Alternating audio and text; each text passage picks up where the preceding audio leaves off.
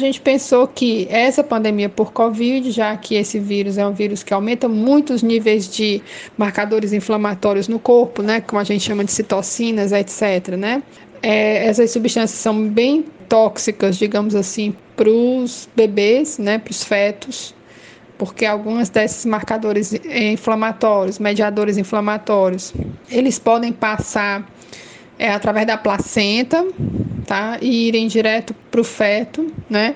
E aí causarem modificações no desenvolvimento dos neurônios, na maturação dos neurônios, na migração dos neurônios e vários processos, então, da formação do cérebro, é, a, a, exposição a essas citocinas, né? A esses mediadores inflamatórios pode comprometer, então, o desenvolvimento normal do cérebro.